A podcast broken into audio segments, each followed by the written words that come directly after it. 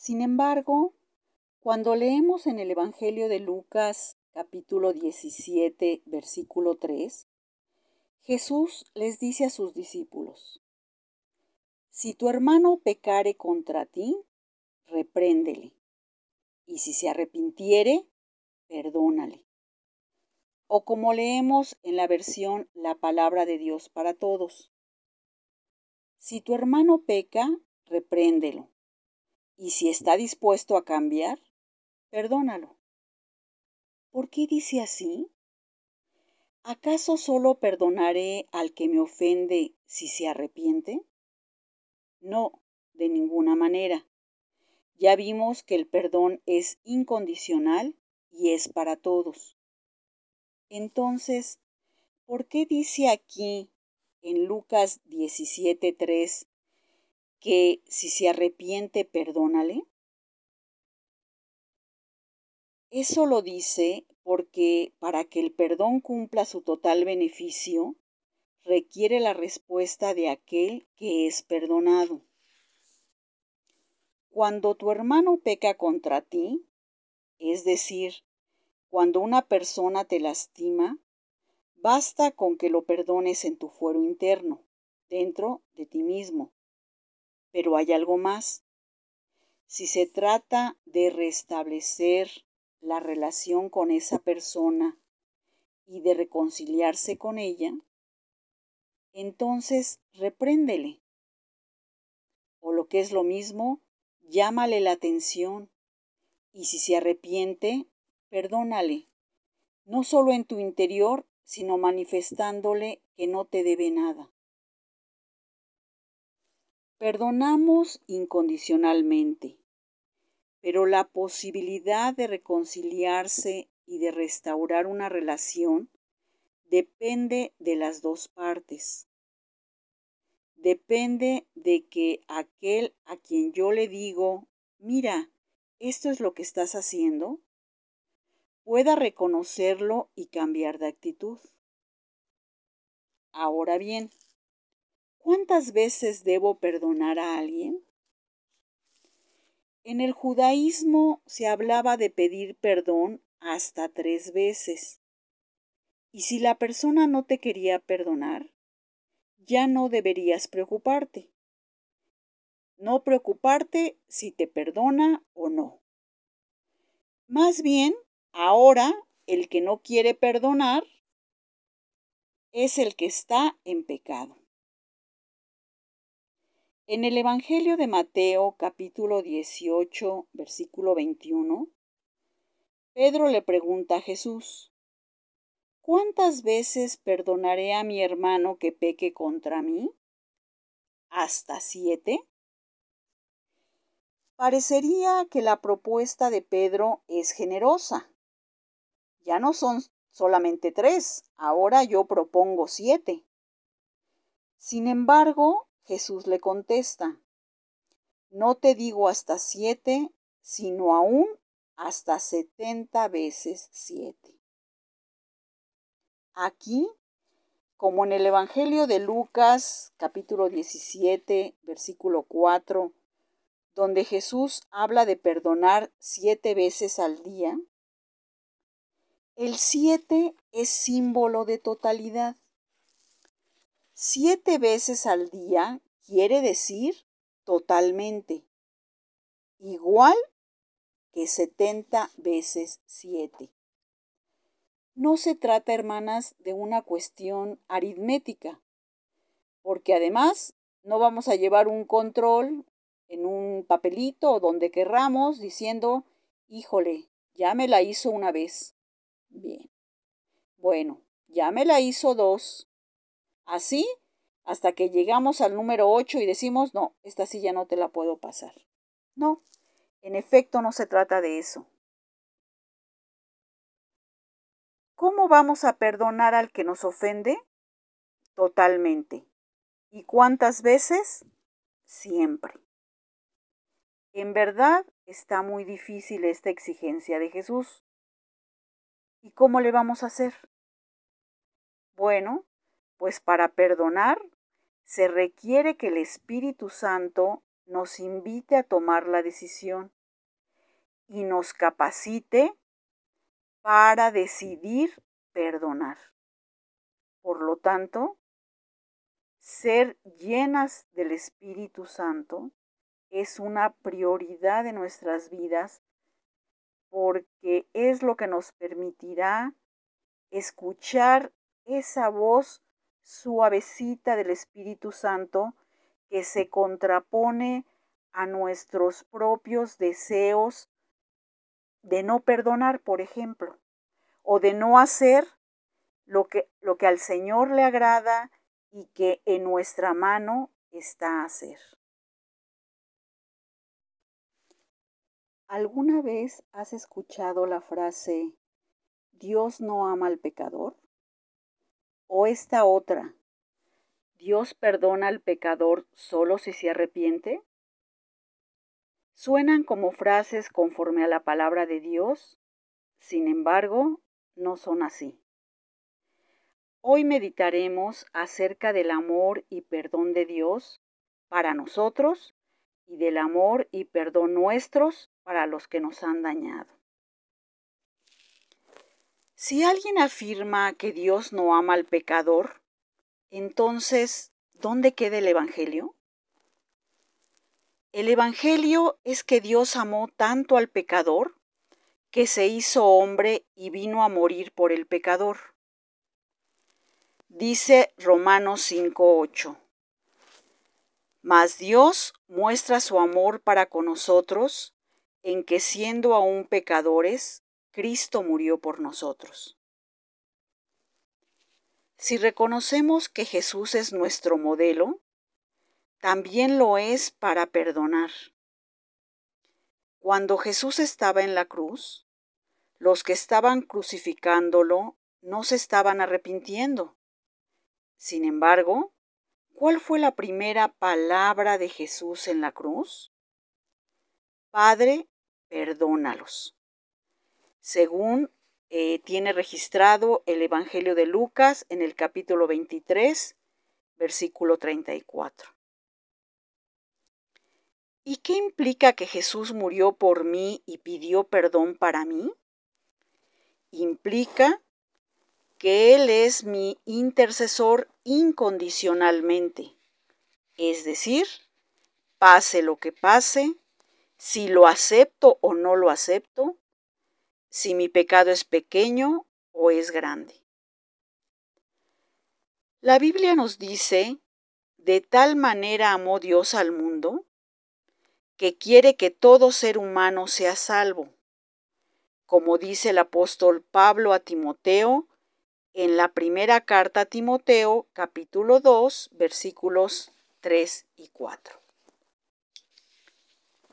Si tú que me escuchas piensas que Dios aún no te ha perdonado o que no te ama por tus muchos pecados, sabe que Dios te ama y te ha perdonado por medio de Cristo. En verdad, el mundo está perdonado. Juan el Bautista les dice a sus discípulos, señalando a Jesús, Este es el Cordero de Dios que quita los pecados. Preguntémonos, ¿de quién quita los pecados? ¿De un pequeño grupo escogido o de todo el mundo? Leamos en el Evangelio de Juan capítulo 1 versículo 29. Dice así, El siguiente día vio Juan a Jesús, que venía a él, y dijo, He aquí el Cordero de Dios que quita el pecado del mundo. El Cordero, que es Jesús, ya murió. El Cordero ya ofreció su sangre. ¿Eso significa que todo el mundo resucitará para vida eterna? Lamentablemente, la respuesta es no. ¿Y por qué no todos los pecadores van a resucitar con una vida eterna? Porque todos aquellos que no aceptaron el perdón son condenados. Recordemos lo que dice el Evangelio de Juan en 3 versículo 18, en la versión La palabra de Dios para todos. El que crea en el Hijo de Dios no será condenado, pero el que no cree ya ha sido condenado por no haber creído en el Hijo único de Dios. Y esto, hermanos, no porque Dios no los hubiera perdonado, sino porque ellos no aceptaron el perdón. Ahora bien, ¿qué entendemos por perdón? No entendemos por perdón que ya no me acuerdo de la ofensa que me hicieron. Algo así como que me dio amnesia. No, eso no se puede. Por perdón entendemos una decisión, ni siquiera un sentimiento. No se trata de que yo ya no siento nada. Hermanas, no se trata de un sentimiento. Se trata de una decisión. Se trata de decir, no me debes nada. Por eso la muerte de Cristo es una manifestación del amor de Dios. Cristo, que es Dios mismo hecho carne, es decir, hecho ser humano, se entrega por amor a nosotros y para que nosotros recibamos el perdón de nuestros pecados. La Biblia nos exhorta en varias ocasiones a perdonar. Dice Efesios 4:32. Sean amables y considerados unos con otros, y perdónense como Dios los ha perdonado a través de Cristo. Y Colosenses 3:13 nos dice, no se enojen unos con otros, más bien, perdónense unos a otros. Cuando alguien haga algo malo, perdónenlo, así como también el Señor los perdonó a ustedes. Cuando los discípulos le pidieron a Jesús, Señor, enséñanos a orar, Jesús les enseñó la oración que conocemos como el Padre Nuestro. En esta oración, Jesús dice, entre otras cosas, y perdona nuestros pecados, porque nosotros también perdonamos a todos los que nos han hecho mal.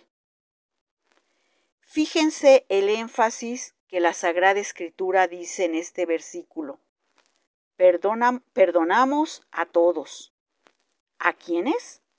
A todos. El perdón es un tema olvidado y además distorsionado por el mundo. El tema olvidado es pedir perdón, porque es muy difícil que a las personas se les ocurra pedir perdón o que se les explique y entiendan que tienen que pedir perdón, ya sea en el ámbito laboral o especialmente en las relaciones de pareja. Y el tema que se ha distorsionado mucho es perdonar, porque se opina que el perdón es importante para que tú estés bien. Se ve el perdón como una manera que tú estés en armonía, para que tú estés en paz. Más bien, estar en paz será una consecuencia, pero perdonamos por amor, así como Cristo perdonó a quienes lo agredían y lo hizo por amor. Si perdonar o no perdonar es útil o no me es útil, ese no es el punto. El punto es el amor al prójimo. Recordemos cuál es el mandamiento más importante. Dice el Evangelio de Marcos en el capítulo 12, versículos 30 y 31. Amarás al Señor tu Dios con todo tu corazón y con toda tu alma y con toda tu mente y con todas tus fuerzas. Este es el principal mandamiento. Y el segundo es semejante. Amarás a tu prójimo como a ti mismo. No hay otro mandamiento mayor que estos. Fíjense cómo Jesús está uniendo el amor a Dios con el amor al prójimo prácticamente en el mismo nivel. La base de que yo haya sido perdonado y de que yo pueda perdonar es que Dios es el que me ha perdonado. Por otra parte, es muy importante saber que perdonar no es continuar con una situación de abuso. Por ejemplo, una persona me robó. Puedo perdonarla. Incluso puedo no denunciarla. Pero no le voy a volver a dar la cartera. No le voy a volver a poner en la situación de que me siga robando todos los días. Ahora bien, en el caso del matrimonio donde el marido le pega a la esposa, ¿ella debe perdonarlo? La respuesta es sí. ¿Y entonces todos los días debe permitir que le pegue? No, de ninguna manera. Podemos decirle a la persona que nos ha dañado y ofendido, no me debes nada. Pero por el amor y la dignidad que tenemos por nosotras mismas, con base en el amor que Dios nos tiene, tenemos que romper con toda situación que nos dañe. Perdonar no significa mantener una situación dañina. Sí hay que perdonar, pero hay que romper ese círculo vicioso. Y por último, amar no es dejar de decirle a las personas que están pecando. Al contrario, precisamente porque hay un infierno, porque hay una condenación, y no solamente eso, sino que ahora esas personas están destruyendo sus vidas, tenemos que reprender, como dice el Evangelio. Tenemos que hacerle ver a la persona que necesita arrepentirse. Tenemos que hacerlo de una manera amorosa, pero clara y firme. El amor de Dios no es incluyente para que el pecador venga y siga destruyéndose. El amor de Dios es incluyente para que el pecador sea transformado, para que el pecador pueda experimentar la vida abundante, así como nos dice el Evangelio de Juan en el capítulo 10, versículo 10, yo he venido para que tengan vida y la tengan en abundancia. Todos los pasajes de las conversiones en los Evangelios nos muestran a Jesús aceptando, perdonando a prostitutas, a publicanos, a cualquiera, pero transformándolos Recuerden, por ejemplo, cuando le dice a la mujer adúltera, vete y no peques más.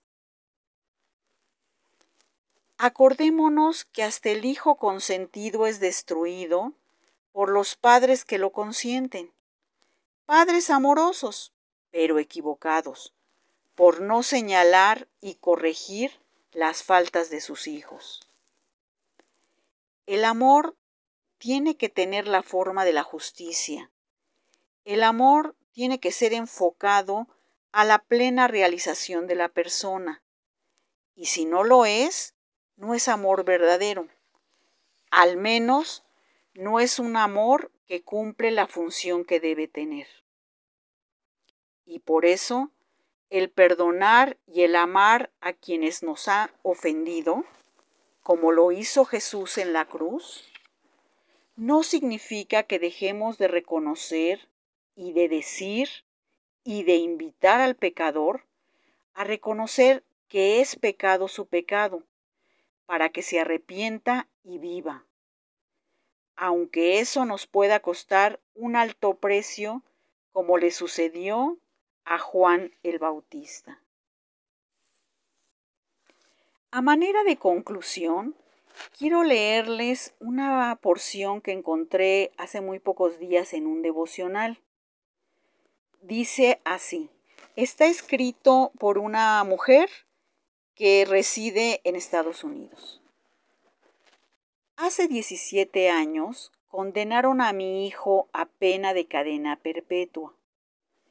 Por muchas razones y para muchas personas fue un tiempo de mucho dolor. Después de escuchar la condena, al vaciarse la sala de la corte, se me acercó un hombre. Lo reconocí como el hombre que todos los días llevaba la Biblia consigo a los tribunales. Era el padre de la víctima. De pie, inmóvil, mirando su rostro y sin saber qué ocurriría, me sorprendió cuando él dijo, siento de gran manera su pérdida. En el día más terrible de mi vida, Dios me envió a este hombre compasivo, sufriendo su propia pérdida, a expresar su compasión y tristeza. Este hombre me mostró el mayor acto de compasión cristiana que hubiese conocido jamás. En un instante, a través de él, Dios tomó mi dolor y me mostró la compasión y el amor de un verdadero seguidor de nuestro Salvador Jesucristo. Permita el Señor que cada una de nosotras decida ser como este varón que a pesar de haber perdido a su hijo, de, de, que su hijo había muerto, él estaba dispuesto a perdonar. Dios les bendiga. Buenas noches.